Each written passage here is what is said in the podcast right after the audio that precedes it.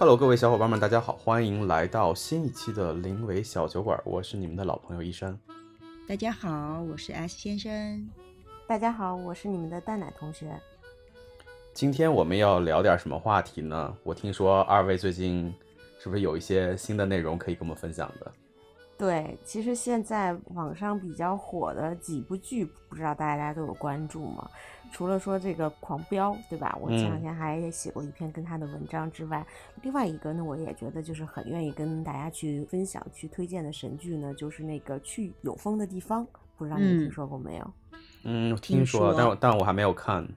对，我看了几集。嗯，对这个的话，其实也是非常推荐大家看的，就是满满的治愈的剧，讲的是这个女主人公许红豆，就是刘亦菲扮演的嘛。然后她的话，因为那个嗯朋友的这个呃突然的这个病逝，然后的话就选择去逃离大城市，因为朋友在生前跟她说，她说她特别想去云南看看，所以的话这个。呃，许红豆的话就是替朋友，相当于实现了一个就是去云南的这么一个旅游的这么一个心愿啊。呃，其实这个剧最近感染了我跟身边的很多的朋友们，然后都是觉得就说有一个就是我想逃离浪浪山 的那个 feel，所以的话不知道就是你们对这块能有什么看法和自己的感受啊？所以他是就是长期定居在那边吗？还是只是短暂的逃离？在那边简单的就是体会一下当地的生活呢。呃，你还没看呢，我要给你剧透那么多吗？你可以大概说一说嘛。对他的话，其实是就是刚开始的时候是以一个这个游客的心态，就是去放空，然后时间长了之后，因为跟当地的无论是居民也好，还是当地的风土民情，都是给了自己内心很大的这个能量跟震撼。然后的话，慢慢的话也跟这个山里的小伙比较有志的青年，呃，产生了感情。然后的话，到后来变成了呃。支援或者说建设大山村的一份子吧，基本上讲的是这样的一个过程，哦，所以爱情改变了一切，对吗？也不能完全这么说。嗯，明白，明白，明白，了解了。对。对，但是满满的这个过程充满了治愈，包含说这个大山里边的这个男一号谢之遥，其实是一个品学兼优的，而且是从山里考到北京的一个有志青年。啊，学金融做投资，然后的话，呃，毕业之后在北京的工作就是既体面，同时也能有非常高的薪水，但是他就觉得说，嗯，家乡需要他的所学跟所见去可以建设的更好，所以当时就是哪怕说爸。爸爸的呃反对，他也毅然决然的，就是身背贷款做这种家乡的建设，其实还是非常感动的。嗯，了解了解。对，所以当然了，当然了，我们抛开说就是这个回家建设这块，我们今天先不去探讨哈，我们就是探讨说，就是其实呃，因为这部剧包含说，可能说今年春天这个大理的这个机票跟住宿。都非常的紧张，所以的话就是不知道说，呃，你们如果有机会的话，是不是要呃想去到这么一个有风的地方，或者说大家对这件事儿只有一个什么样的看法？今天呢，我觉得咱们可以探讨一下。对你像我吧，嗯，就看了几集啊，就是没有看完。然后呢，嗯，我完全同意蛋奶同学说的，他的这个治愈性，就这个剧本身，它是给到你一种比较。放空，嗯，会让你有一种内心的一种向往吧，或者会激起你心中的一些向往。嗯，然后，嗯，我觉得至于它是不是大理，好像不是那么重要，因为我也在考虑这件事情。就比如说，我前段时间因为上个星期上了七天班嘛，对吧？嗯，然后就会有特别强烈的想要就是逃离一下的这种想法吧。就是我跟你们俩也分别讲，我说我想要。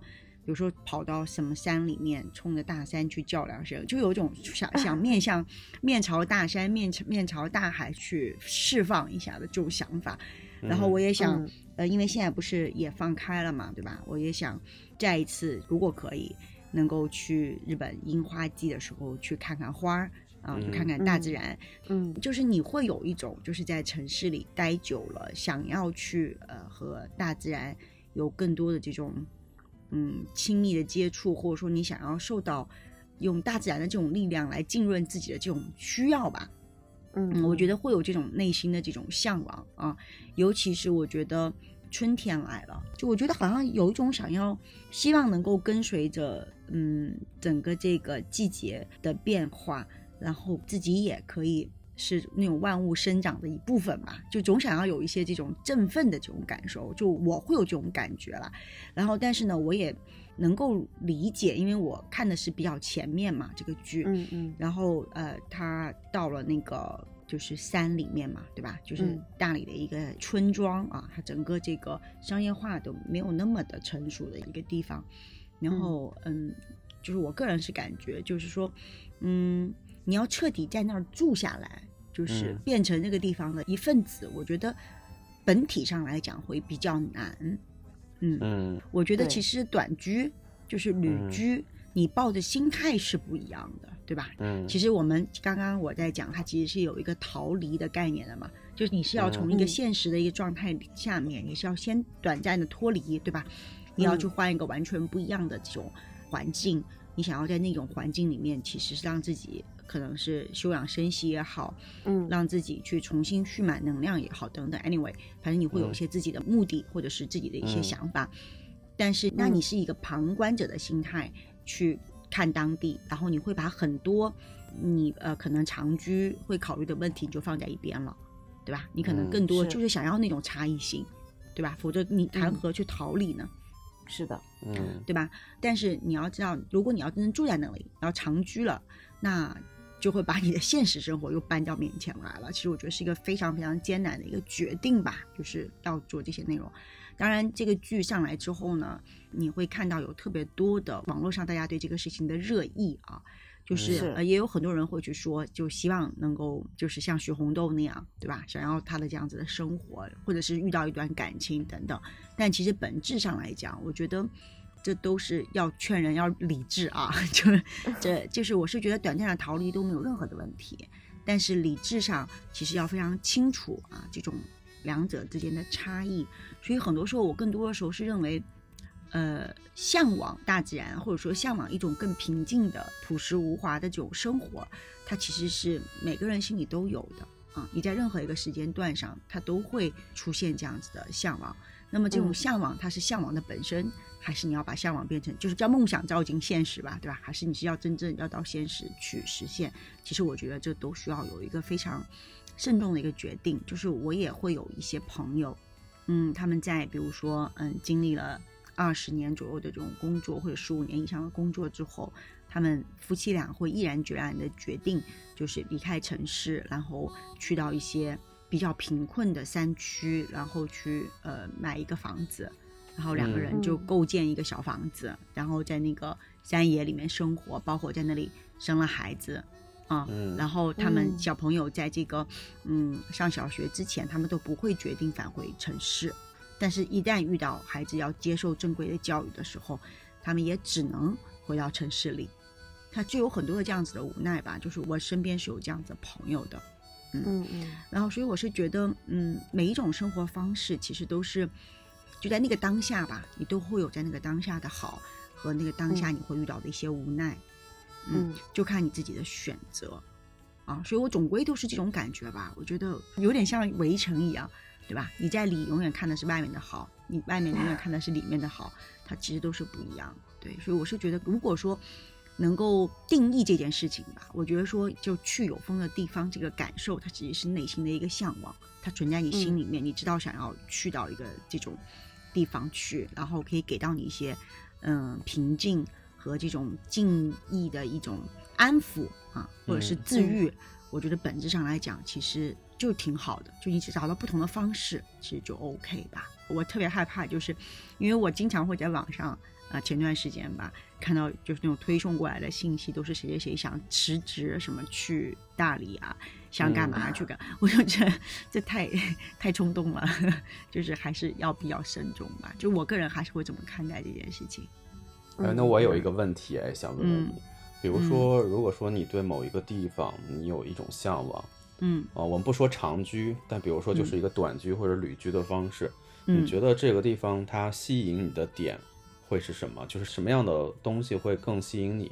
那如果说你去这个地方有很多需要犹豫或者平衡的时候，那阻碍你的又是什么呢？你觉得？呃，我是吧？那我觉得吸引我的地方，我觉得可能会有几个点哈。嗯，第一，它肯定是要跟我的现实的生活，我觉得它需要有差异性。嗯嗯嗯，否则我们没有必要离开，对吧？我觉得是有差异性。对对。第二就是我觉得，就是我如果去到一个地方，我需要当地的这种民情吧，就整个这种状态，就是要相对于比较安全，然后大家也比较质朴、比较朴实，就不会有危险。嗯，就是就是那些，比如说现在，嗯，大家都啊一说就会知道那个地方还不是很安全的地方，那些我是肯定不会去的。就我肯定是要去个相对于安全的嗯地方，然后我会愿意更多的去，比如说嗯自然风光好一些的，嗯对，然后或者我就会去那种比如说人文的那种比较好的地方，就它能够让我在那里就是可以不思考过多的这种现实生活，然后还有足够丰富的内容。嗯，可以给到我，就很好。对，为什么我刚刚提到去日本看樱花，我真的会愿意坐在一个街上，就看着那个花，我可以待一下午的。嗯，我想要的是这样子的一种状态吧。就这些，它可能会给到我很多。嗯，然后你说他阻碍我的，我觉得，嗯嗯，阻碍我的，你刚刚提的是说让我没法去，还是说我想如果说放弃了？对，如果说你在。这个得与舍之间去做犹豫，或者说，呃，不确定的话，那什么因素可能会是阻碍你最大？哦，OK，那我觉得啊，就是怎么讲，叫卫生条件吧。对我来讲，这是 这个是是最大的阻碍。对，就是也是我到现在为止，嗯，我都一直没有选择去西藏的原因。嗯，就是我不是不想去，我是会觉得那挺好的，就是我还是会有这种向往。内心啊，但是我嗯，就是会有很多这种现实的这种问题吧，它可能会阻碍我。还有就是，有可能的就是那种，比如说高海拔啊，就是我的身体可能也身体没有办法承受的。对，那我可能这些我只能是嗯望而却步了，就确实没有办法成型。对，其他的啊，我一般都会去理解理解。嗯，那我为什么会问这个问题啊？因为其实。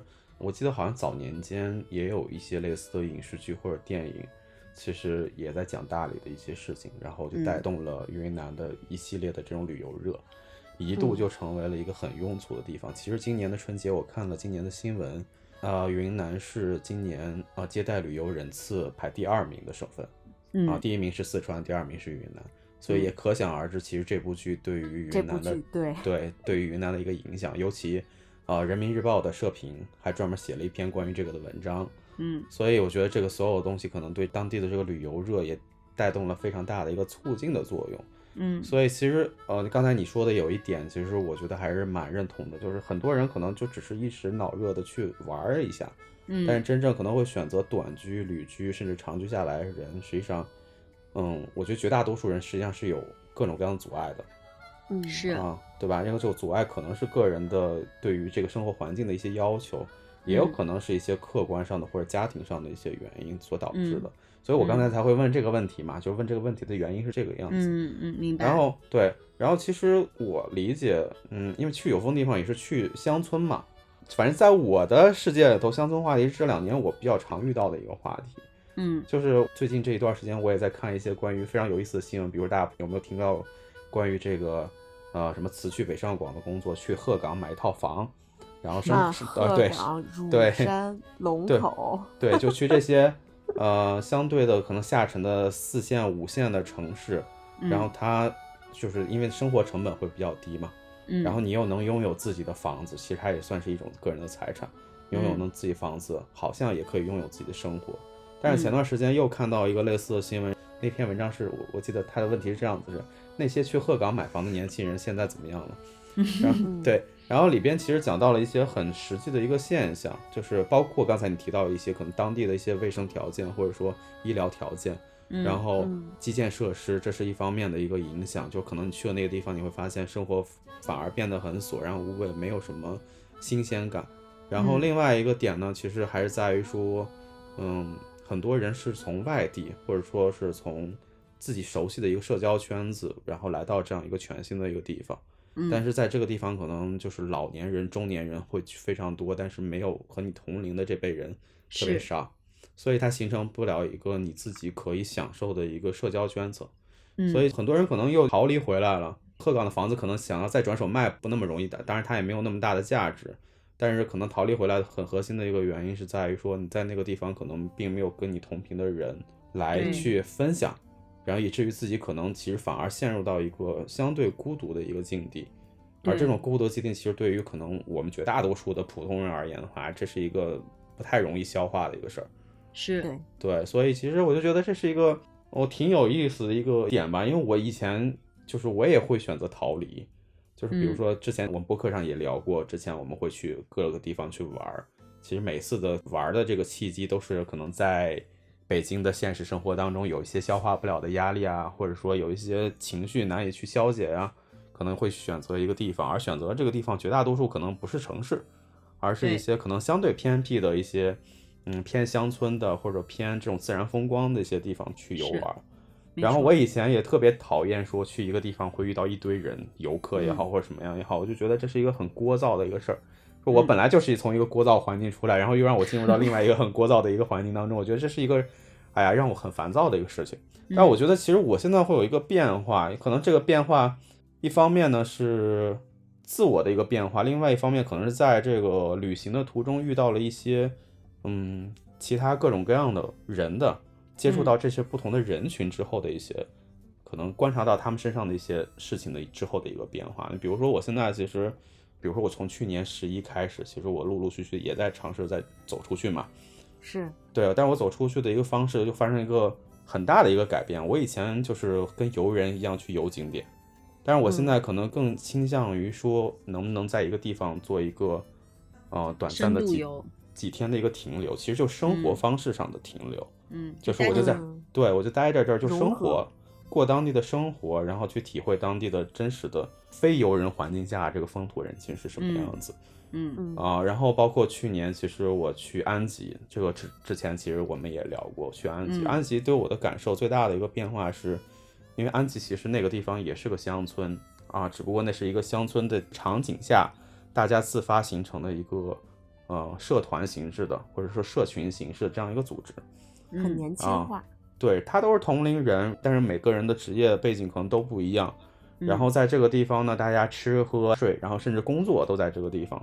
但是他提供了周边的所有的设施，比如说有商业化的东西，然后有图书馆、有展览馆，然后有民宿、有食堂，还有这种啊聚居的这种大家可以办公的这种大厅，然后可以有互相做社交、做游玩的一些地方。就是它已经自发的形成了一个独立运转的一个社群了，所以你外人来这个地方，你就可以相当于就拎包入住，然后按照这个社群的一个运转方式去体会它的这个这样这样一个生活。嗯，然后我就会发现，当时其实我听了他们创始人的一个演讲吧，说这个社群怎么形成来的。他最早其实是在大理去做这样一个社群，嗯，然后大理是因为后面的成本越来越高啊，大家也知道，就是过去二十年大理旅游热是直线往上走的。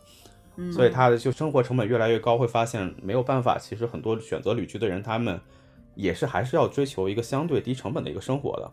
嗯啊，但是在那个地方可能已经无法满足他们一个相对低成本的生活。然后他在思考一件事情：中国有没有第二个地方可以再做这样一个事情啊？然后安吉当时其实是很机缘巧合的在这边，然后跟当地的镇政府以及一个地产集团哦，他们合作来做这样一个开发。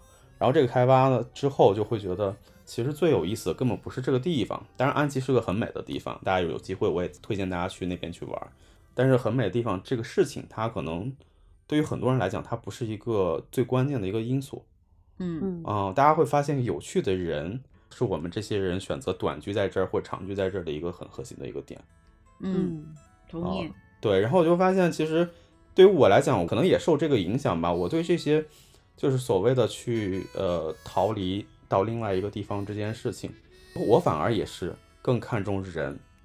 哦，对于景色而言的话，可能我会认为它是一个更锦上添花的一个事情。嗯，对，因为我发现其实最终治愈自己的不是说，呃，当然景色这个东西的一定程度上是可以治愈自己的，但是真正治愈治愈自己的是一个就是脱离开现实环境之外的一个相对让自己能够放松的。一个这样的一个环境和氛围，而这个氛围当中，可能我自己对于一些社交上呀，对于人呀，对于交际啊，对于一些新的认知、新的知识，其实还是有一定的需求的。尤其是选择生活在这个地方的话，对吧？如果说你要只是短暂的就玩两天，那是另一回事儿。但是你如果选择生活在这儿一个星期、两个星期、一个月、两个月，那其实对于这方面，我觉得尤其相对年轻的我们这一代人而言的话，其实这个需求是更高的。对。是的，对，所以这，嗯，你在讲这个时候，我就想起来之前有一个非常经典的问题哦，嗯，就大家经常会问，其实类似于其实是一个心理的，也是好像一个心理测试题吧，就是说，如果要去孤岛，嗯，你会选择带几样东西走，或者说只有几样东西，然后你会怎么个选择？啊，对，好像是有？这么个问题，类似这样子的问题吧，嗯嗯。嗯，然后哎。所以，嗯，我觉得，其实你刚刚讲到的点，就是其实我们是每个人的状态不一样，或者说需求不一样，它其实你看答案就会不同。对，嗯嗯。然后你刚刚在说到的人，我觉得人是很重要的一个因素，因为它其实是我们跟外界交流的，或者是说链接的一个最重要的媒介。对，对吧？嗯。然后，嗯，所以我是觉得。嗯，这就是为什么哈，很多人的说离开大城市或离开北上广，去一些小地方，呃，或者是小城市，亦亦亦或者是回到老家，会有一些不适应，对吧？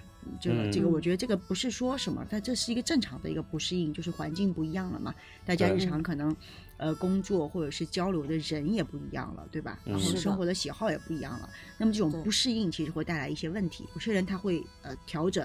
然后他就适应了，有些人可能不行，对吧？然后我觉得，嗯，本质上来讲，它是两件事儿哈。就一个是说，呃，内心的平静，嗯嗯，内心的平静，它呃，外面的人是带给不了你的。对，嗯，你更对吧？你更多是一个自己的一个状态的一个调整啊，那他可能就会有你刚刚提到的，比如说新的内容的一个输入，对吧？重新去呃思考和这个整理自己的思绪。啊，这个你可能会通过自己去呃书写，自己去冥想，或者是自己去看书，对吧？你可能会有一个自我构建的一个过程。但是，嗯，就讲了嘛，我们每个人都有不同的需要，对吧？我对内的需要解决的问题之后，我肯定是要有对外的需求。对外的需求就是会有社交的要求，嗯，对吧？因为人毕竟是一个群居类型的动物嘛，对，我们并不是就是那种独来独往的，我们是社群性的一个状态，我们需要这种社会属性。啊，所以就是会要有交往。那么在这种社交的这个嗯需求里面，那我们经常会讲到的，就是嗯呃吃什么不重要，对吧？嗯。干什么事情不重要，就是跟你在一块做这个事情的人啊才是最重要的。那所以说，你如何在一个地方能够聚集一群，我们不能说特别多吧，哈，至少三五好友。对吧？你能够有一个伴儿啊，我觉得这是这里面最关键的一个内容吧。尤其是你要待的时间越久，嗯，这个需要就越重。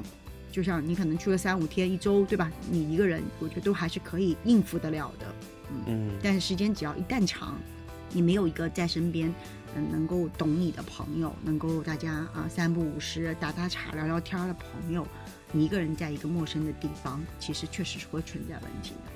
你没法待下来嘛，对吧？你就会想离开这里嘛，对，想要去下一个地方嘛，是吧？所以我是觉得，嗯，这是就是两个内容啊。但是我确实我都同意，就是讲刚刚你们讲到的这些部分。嗯，对。然后我其实还有一个还觉得挺有意思的一个点，是我那天听那个安吉的那个社群的创始人，他叫许嵩。哦，大家各位有兴趣，其实也可以查查这个人，在百度上其实有他相关的信息。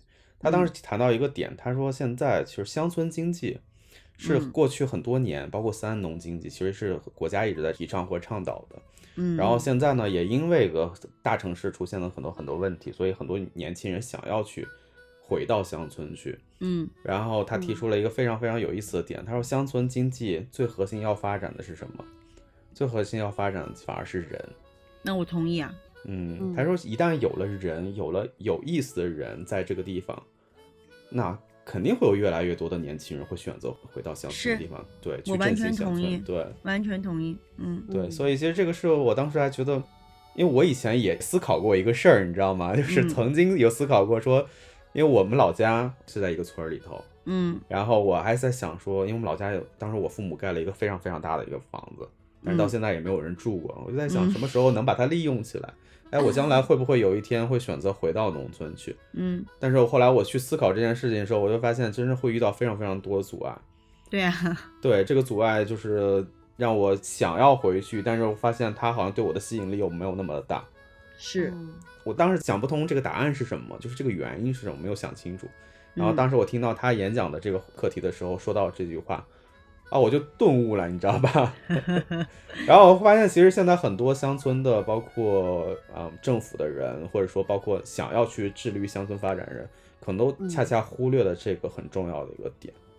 对，但是没有，你们会发现吗？就是现在就是比较受年轻人喜欢的，或者是说会进入我们大众视野的一些小城市或者是小的地方，他们都是其实是在文化产业上，他们做了振兴。就比如说乌镇，对吧？特别有名，对吧？嗯，它就是因为有了戏剧节，嗯，然后越来越多的人知道那里，对吧？然后每年办戏剧节的时候，就会那里会聚集特别特别多，就是呃年轻人，对吧？就是相关的，就是对戏剧感兴趣的啊，包括明星也好，各种制片人也好，就会有特别特别多相关产业的人就会到那里去。嗯，然后那平时也会有很多人到那里。对吧？去看一看它是一个什么样子的地方，也跳进了大家的视野。包括你看，这次我们提到这个大理的这个事情，对吧？嗯。然后它其实也是因为有了这么一个呃片子，对吧？有了这么一部剧，它其实它都是跟文化有关系嘛。它只要会让大家觉得哦挺好的，那你要想它要怎么样能够继续下去？就让更真的让大家其实都跑到那里去，真的能够获得许红豆的生活，对吧？那一定要在那个地方有谢之遥吧，是吧？因为那个地方，对，那对吧？啊，谢之遥为什么能在那里？他一定是要他在那里可以开展一番事业，然后他要有有风小院里的那些个人，对吧？对，他们才能够聚集到一帮相对于啊，就是有共同的爱好。啊，有大概生活方向的，或者说大概想法的这么一群人，他才能够在那儿待下去吧？对，嗯，所以其实我觉得本质上来讲，他都还是要，嗯，要找到那群跟自己可以一起玩的人吧。因为我们很多时候会觉得在工作中很无聊，那更多其实是我们经常流行的一句话，就没有人会傻到在职场中交朋友，对吧？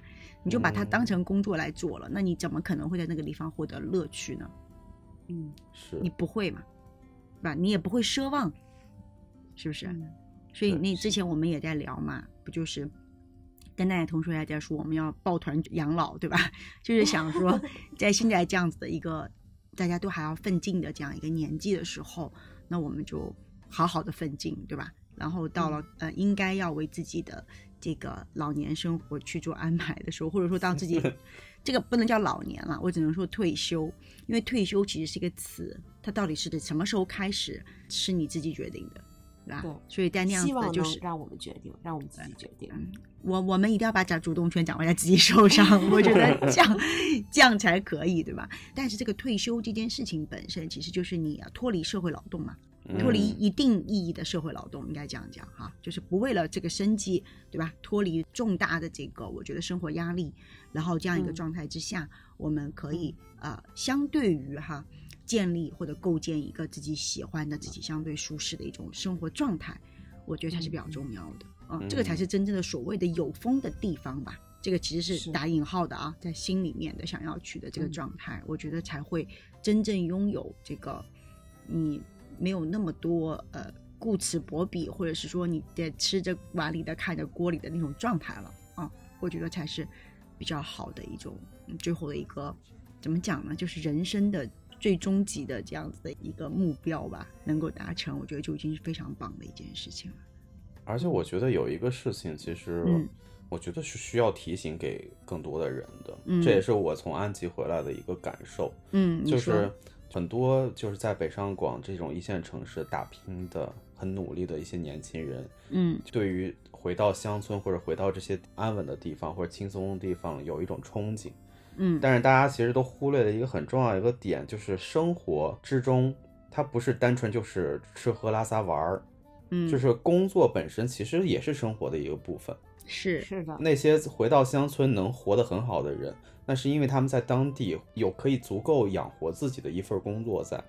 对，其实你的在工作中获得的成就感，其实也是非常大的一个部分。对对，就这个事儿，千万不要说把它给割裂开，说我必须怎么怎么怎么样，我要去那样一个地方，我就只是单纯去玩去了，去过日子去了，也不简单是这个样子，对吧？我觉得其实我们如果说在大城市去打拼，年轻人，你有想法，也有执行力去做这样一件事儿啊，当然也不见得非得说就是退休才能干这件事儿。但是你要想同步来做的话，那你就一定要找到一个能让工作和生活可以契合在那个地方的一个方式。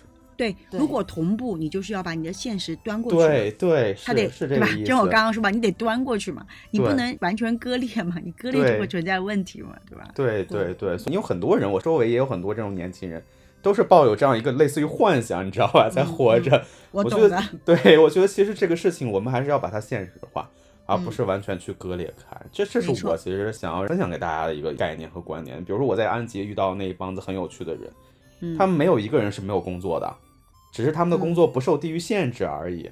对，嗯嗯嗯，对，所以其实这个事情是是我们需要去认真去思考的一个很核心的一个点，而不是单纯羡慕别人过什么样一个生活。对。首先，羡慕没有任何用处，对吧？既然你想过那样的生活，那你怎么去过那样的生活？创造，你得创造各种条件，让自己可以获得这样的生活，对对吧？现在各种这种嗯职业的方式啊，都已经开始有了非常多的这个变化，对吧？就是这个自由职业，对吧？这种嗯，之前我们提到叫什么数字游民，数字游民，对这种类似的这样子的一种工作的形态，是已经越来越多了，嗯，然后工作的职业。也在越来越多的这个新兴的职业在呃兴起，对吧？其实我是觉得最重要的核心点是你如何给自己创造价值的这个事情啊，你能够和你想要去的生活，如果最好的方式是并在一起，你能够刚刚我们讲的完全 cover，对吧？那你当然就可以去。如果不行，那么我觉得大部分的人是很难的啊，因为我觉得确实这个契机其实是要很难找的。那么你就先把踏踏实实的把手里该做的事儿干好了啊，然后在未来去寻求一个嗯，尽量能够有主动权的，能够相对于舒适的构建一个比较美好的退休生活，其实也是可以的啊。所以它并不是非得即刻马上一块儿干成的，是吧？它是可以慢慢达成的。但当然，就是你如果不是抱着说要呃完全换成另外一个状态，偶尔去玩一玩。去看一看，完全没问题，对吧？就像一三军不是也去了这么多地儿嘛，对吧？你去完全去看，你不去看，你不会知道外面的世界是什么样的。嗯，我觉得这个嗯不矛盾吧？对对对，嗯。而且其实在我眼里，我觉得就是说，你看这个《有风》这个剧，它之所以治愈，是因为就是我们可能在日常生活中，嗯。是疲惫了也好，还是被禁锢了也好，其实是生活上的一些困扰。但是啊，就是生活不可能永远只有欢乐。没错。啊，当然，那有那有的时候，生活就是在这种起起伏伏的这么一个震荡的这种螺旋上升阶段，才会让我们。觉得幸福更幸福，没错，才会让我们觉得家里的饭更香，才会让我们觉得我们的成就跟我们的价值更有它的价值意义所在。啊，对，所以在我看来，我觉得就是说，比如说去有风的地方，不一定说我们真的是要迈开腿去多远多远的地方。是，说实在的，就是许红豆如果没有谢之遥的那一段姻缘，可能他不一定会选择落地在当地去做当地的这个建设，或者说做民宿，对吧？所以那我觉得就是说，咱们也要客观的去看待，说我们如果说真的是处于一个身心疲惫的阶段，那没问题啊，那我们就要去找呃。能让你开心的人，或者说能给予你能量和和帮助的人，我们在一起，我们去放空，对吧？然后就是开心完了之后，就是充满了能量之后，我们其实继续为我们自己的目标，为我们所爱的人去奋斗、去打拼，才会有我们自己想要的未来。其实呢，我觉得是一个这样的关系。对，这就是 我之前也跟你们讲嘛，对吧？其实很多时候就是在人啊，不在气。在心不在境，其实你要把所有的主动权都在你自己，对吧？然后你的心境是什么样子的？他你不要去太在意这个外在到底你是一定得在那个有风小院儿你才能行，还是说其实你在北京就能解决这个问题，对吧？它其实是不一样。对对对对，是的啊。就我记起来，我们去年不是做了一个小的出游嘛，对吧？啊，我们小的出游这个过程当中感受，其实可能部分程度跟。我去一个地方的那个感受是类似的。嗯，那那如何说在我们现有的一个条件下，或者我们就在大城市的环境下，嗯，能够找到和你的心境和你需求的那个环境所匹配的一个方式？我觉得这个也是一个解决方案啊，对吧？没错，没错，没错，完全是这样。所以其实核心点就是说，嗯，还是你自己要想明白，对吧？就不同的时候做不同的选择，嗯，就好了。嗯，对，是的，嗯。希望我们的这个分享就不一定对，但是希望也给大家带来一些治愈跟鼓励。没错，没对，错。而且我觉得其实我不知道你们有没有关注啊，因为我们的播客其实，在小宇宙这个平台上也在放，然后我就会发现，其实我关注的一些某一些小宇宙的这些博主，嗯 我不知道是不是叫博主，对，有很多就是收听量非常高的这些自媒体人，你会嗯。发现他们分享都是类似于我现在已经处在这样一个环境当中，然后给大家做的分享，你会发现非常嗯。非常多人去收听。对。当然，我觉得其实我听到的一些内容之外，实际上我会发现，其实这个只是很多人对于自我生活的一个分享，它其实可能只是适用于个人嗯啊，嗯适用于我这个个体啊，但是可能并没有更多普世的一个参考意义。没错，但是绝大多数人收听的人是希望在这个内容当中去收获一些我可以去实践的东西。没有。我觉得甚至有嗯些时候不一定是非得实践，它嗯很多时候就是别人帮你去圆了一个梦。你啊听一听，对然后其实你也感觉好像从中获取了一定的能量，对吧？其实我觉得都 OK，嗯，就嗯是没有什么关系，嗯，嗯嗯，对，我们也希望我们的一些观点，也许是片面的观点，能够当给然能 能够能够给给大家一些可能新的角度吧，我觉得是，嗯对吧？啊，嗯这些角度也许能给你提供一些嗯更多的思考。哦，当然，我个人我个人角度上来讲，其实对大家还有一个就是建议，就是如果说你真的对于某一个地方产生了浓厚的兴趣，或者在那个地方生活产生的一些想法的话，不妨你先去探探路，是是是，完，全去感试去感受一下，去感受一下。你要觉得直接放弃现有生活过去，那是可能是一个很大成本的一件事情。那嗯你先去感受感受，也许你去感受的结果会发现和你想象中的完全不一样的。对的对的，我觉得可以去旅游一下，嗯，去看一看对对，嗯，然后再做决定吧。因为我觉得，尤其是提到这种嗯改变现实生活状态的这个事儿，它其实是嗯。需要非常大的这个勇气的，并且我也觉得他必须是要下定了巨大的决心的，这是一个很重大的决定啊、所以嗯。最好一定是要做慎重的这个嗯考察也好，或者是慎重的这个嗯多方权衡之后啊、嗯，再做了决定，我觉得是会相对于理智一些的。嗯。对对对，OK，那我们今天的分享就到这里了。如果各位听众你们有任何想要跟我们去互动和沟通的内容，也欢迎大家在评论区里面给我们留言。好，嗯，好，那我们今天的播客就到这里结束了，我们下一期再见了，拜拜。拜拜。拜拜。